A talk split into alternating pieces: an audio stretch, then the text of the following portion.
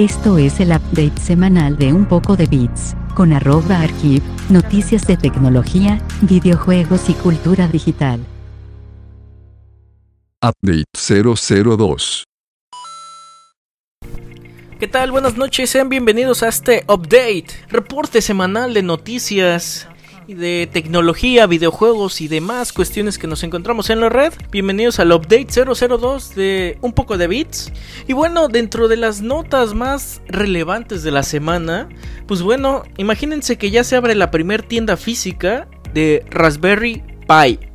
Y esto pues ya para llegar a todo el mundo y a este público que está un poco alejado de lo online, que como ya saben pues sigue habiendo gente que todavía más que renuencia pues que es como dificultada esto de las compras eh, en línea, pues bueno, Raspberry entendió esto y pues bueno, es una gran, gran opción esto de tener una tienda física y pues ya saben, al más y mero estilo de pues las Apple Store, pues creo que es como el referente, ¿no? Siempre que decimos una tienda eh, física, digo así lo ha hecho Xiaomi, así me parece que lo hace o lo replicó también la Windows Store en Estados Unidos. Pues bueno, eh, y es que lo que pasa en la cuestión de la tecnología, pues bueno, conocemos también esta cuestión del fenómeno de Raspberry Pi, que son estos pequeños mini PCs que son de bajo costo. Y pues han supuesto una pequeña revolución en el mundo del maker y el segmento educativo.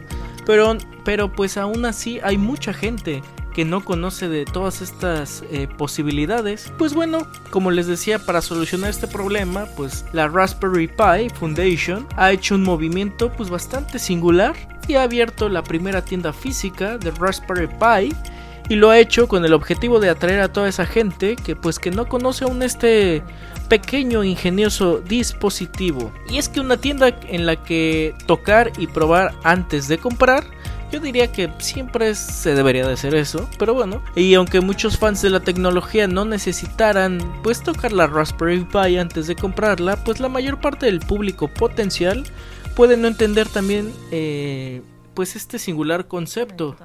Esto pues de informática pues de bajo costo. Es ahí donde una tienda física como esta pues se abre como este experimento para que se genera ese impulso a comprar estas pues estas pequeñas grandes computadoras. Y eso está bastante bastante bien. Y es que más que un showroom que como un punto de venta como tal es un lugar para que la gente explore nuestro producto. Esto pues es lo que mencionan los directivos de esta de esta tienda. Y sí en efecto la verdad está bastante bastante bien. Y bueno aquí lo curioso es el lugar donde eh, se eligió para abrir esta tienda. Y es que imagínense que fue en Cambridge. Y es que con apenas 125 mil habitantes pues es una curiosa decisión. Pero para los responsables de este organismo pues esta ciudad era una opción adecuada por su población y demografía ya que hay gente que es probablemente receptiva a este tipo de tienda. Y es que imagínense, no en vano, ahí se encuentran las oficinas de ARM Holdings y una de las sedes de Microsoft Research. Ahora queda ver si pues efectivamente la tienda se convierte en un punto de inflexión para un dispositivo que sigue asombrando por su versatilidad y prestaciones. Así que eso está bastante bien. Yo no he tenido la oportunidad de probar alguna Raspberry Pi, pero sí he tenido la verdad bastante, bastante curiosidad. Eh, si les interesa este tipo de, equipos, este, hay bastantes tiendas en línea que ya se evitan todo el engorro de buscarla de por todo internet. Pues bueno, eh, tiendas como Amazon o hasta Mercado Libre aquí en Latinoamérica y México en particular ya pueden encontrar todo el kit completito así de para hacer desde la opción de plug and play es decir ya todo armado o bien eh, comprar todo el kit por separado y ya lo vamos ensamblando uno a uno, ¿no? Y, claro que tenemos la opción de que hoy en día pues ya tenemos tutoriales a la mano en YouTube. Así que pues bastante bien por, eh, por Raspberry Pi. Otra de las notas bastante curiosas que nos encontramos en la semana es que el INPI ya permite registrar olores, sonidos y hasta imágenes comerciales. Esto en México, pero pues eso sí, con algunas restricciones. Pero para bueno, para los que no saben qué es el INPI, pues bueno, el INPI es el Instituto Mexicano de la Propiedad Industrial, por sus siglas en español, el INPI. Pues bueno, entregó el día de hoy los primeros títulos de registro de marcas no tradicionales en México, donde se encuentran las marcas olfativas, sonora e imagen comercial. Esos nuevos títulos eh, se deben a las recientes reformas realizadas en la ley de propiedad intelectual.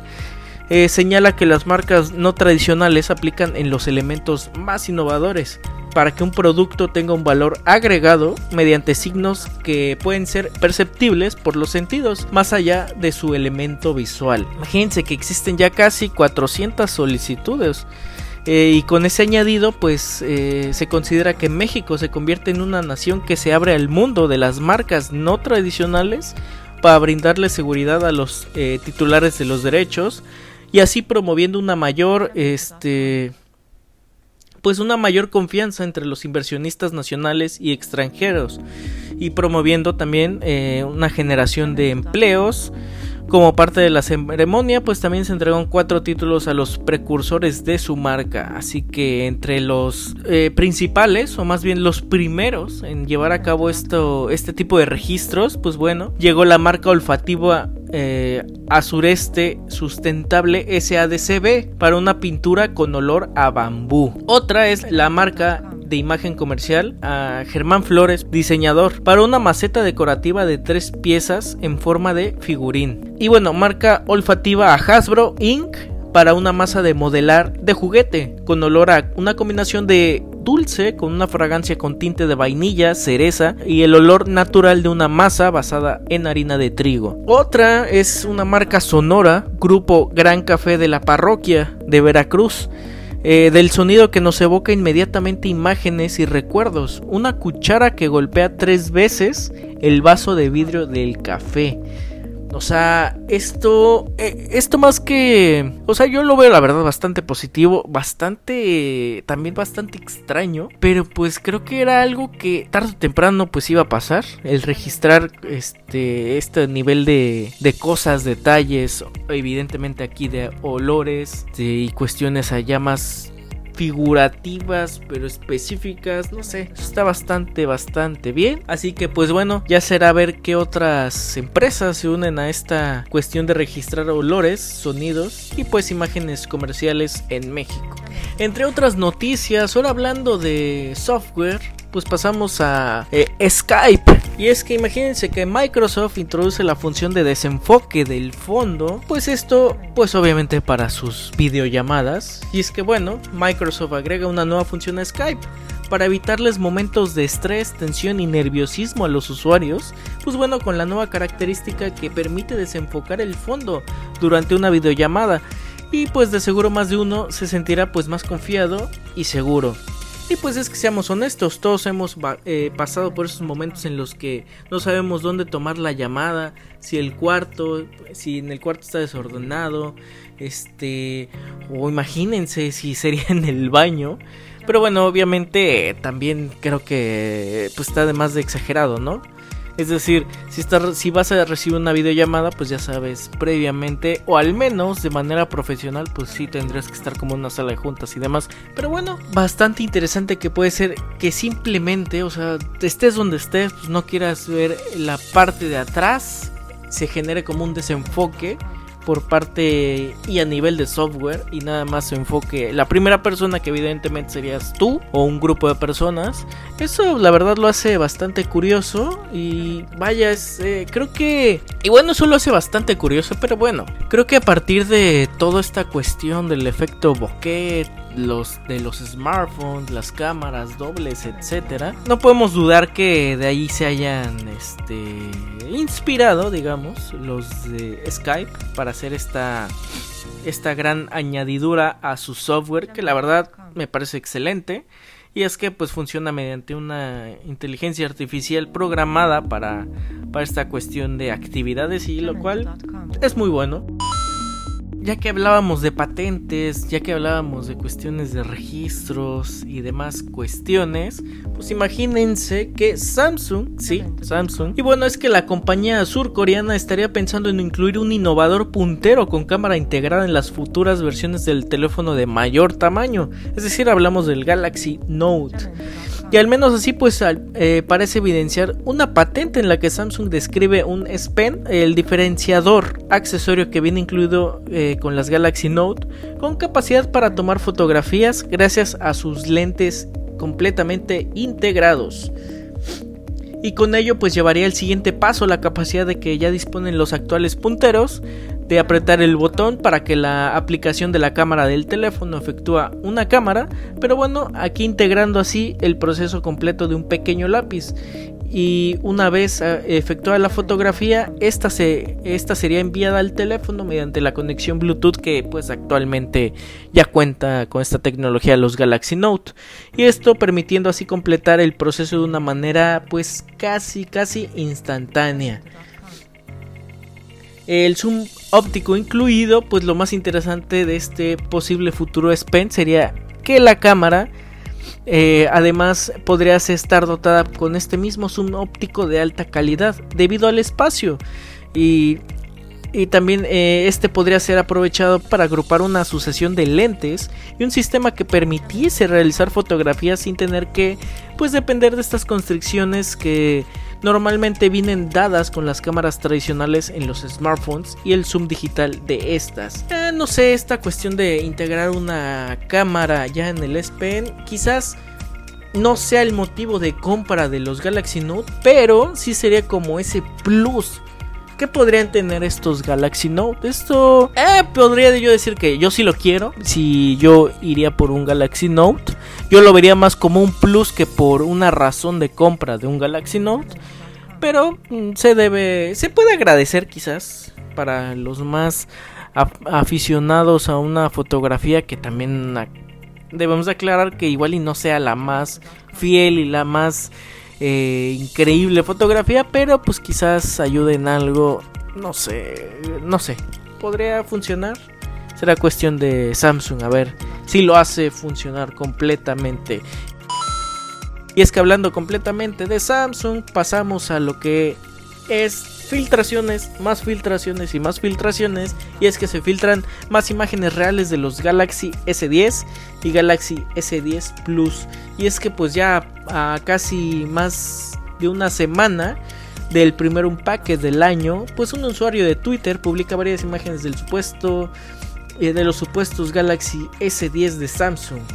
Y es que pues bueno, el usuario con arroba Saudi Android ha publicado varias eh, fotografías en su cuenta de Twitter. Que supuestamente son los dos principales modelos, que es el Galaxy S10 y el Galaxy S10 Plus.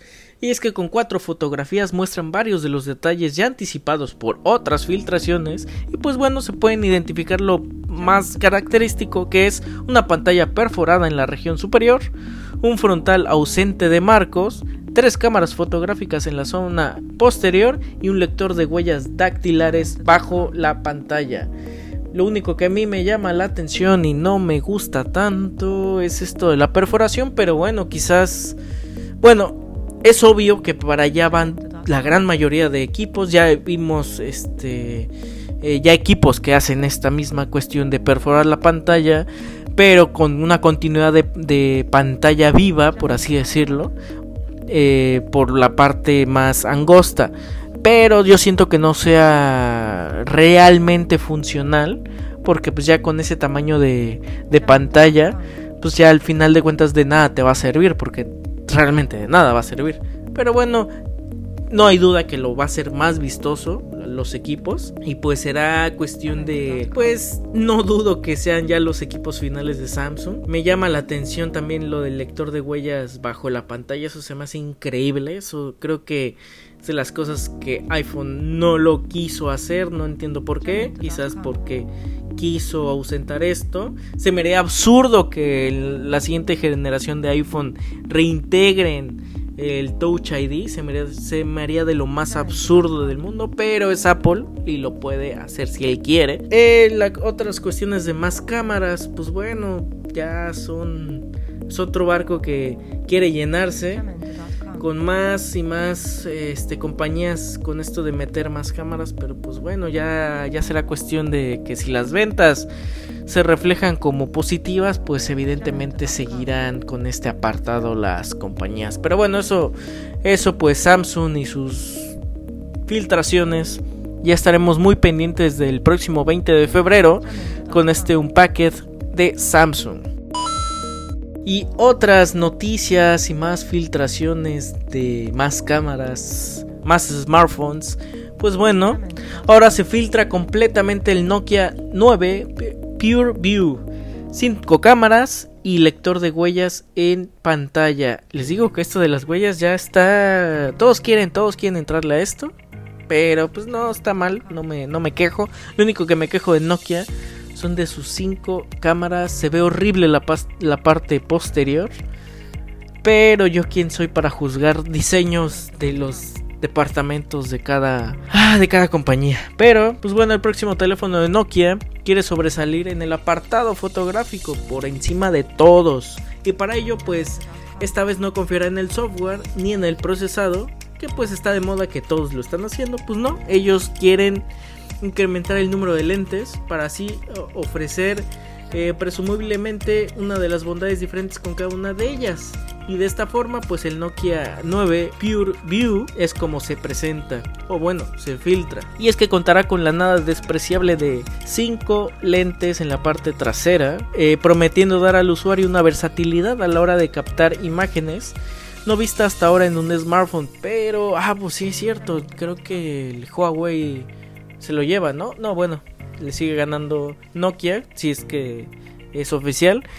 Creo que el Huawei tiene cuatro cámaras, ¿no? O tres cámaras, no sé. Sí, están dispuestas en tres con el LED. Sí. Lo siento, Huawei. Ya hay alguien nuevo aquí con más cámaras. ¿Y sería suficiente para vender esta cuestión de las cámaras? Pues bueno, más allá de lo que esta cámara puede ofrecer, que realmente no sería poco, es necesario poner en relevancia eh, más de los detalles de lo que vendría siendo este Nokia. Y es que bueno, el terminal, que la pantalla alcanzaría las 5.99 pulgadas y que dispondrá posiblemente de 128 GB de almacenamiento interno, 6 GB en RAM y bueno, una de las una de sus versiones al menos y quizás menos amable de todos estos hechos es que pueda contar con el Snapdragon 845 de Qualcomm. Si bien era la excelencia en el 2018, pues bueno, ahora ya ha sido eh, relevado por el mejorado 855 y pues bueno, Nokia va a contar con el 845, pero bueno, no se alarmen, creo que muchos lo hacen así. Muchos siguen optando por no procesador el más nuevo porque pues ya saben que apenas se están lanzando y los equipos pues ya están en fabricación. Pues no es de extrañarse, pero bueno, ya será cuestión de, de ver que este como Nokia, como Samsung, como demás equipos, pues no se olviden que pues ya está a la vuelta de la, de la esquina el Mobile World Congress 2019 que vaya que nos van a sorprender y creo que va a ser va a haber un solo update para hablar del, eh, del Mobile World Congress, no hay duda. Pero bueno, eso es Nokia. Y bueno, siguiendo con noticias y novedades, quizás una noticia curiosa, o más que curiosa, pues informativa es que pues bueno, Microsoft anuncia la fecha para el Build 2019. Y es que con esto Microsoft confirmó que su conferencia para desarrolladores denominada Build 2019 se llevará a cabo el, del 6 al 8 de mayo en la ciudad de Seattle. Y pues bueno, esto conlleva que pues ya se ya se llevará a cabo esta ¿cómo decirlo? como la eh, WWDC de Apple, pues bueno, en su versión Microsoft, o sea, con la del con la compañía de Microsoft, pues ya será cuestión de ver las novedades que se estaría llevando a cabo para los desarrolladores. Es que si la tecnología sigue el guion de sus pasadas ediciones, la keynote inicial serviría para eh, revelar las cosas más importantes. Mientras esperamos el, al 27 de febrero para conocer la agenda oficial, los rumores se centran en el futuro de Windows 10 y su versión Lite, la Surface y la posibilidad de ver dispositivos plegables. Eh, al igual también para saber qué, qué es lo que va a pasar con los...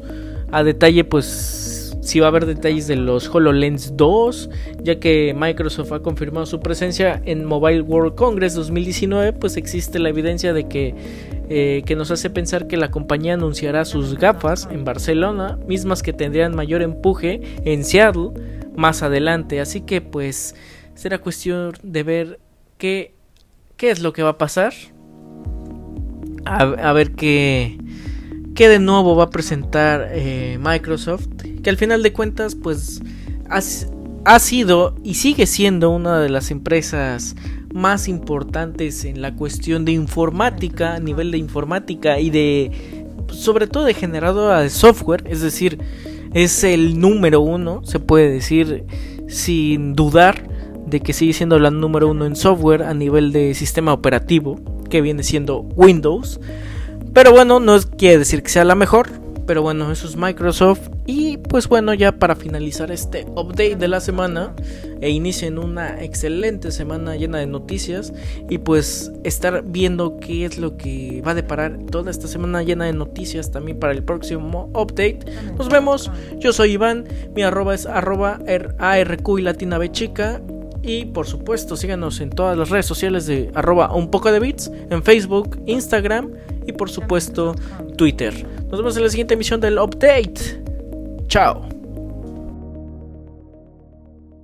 Esto es el update semanal de Un poco de bits. Recuerda que puedes seguir la conversación en Twitter, Facebook e Instagram. Encuéntranos como Un poco de bits.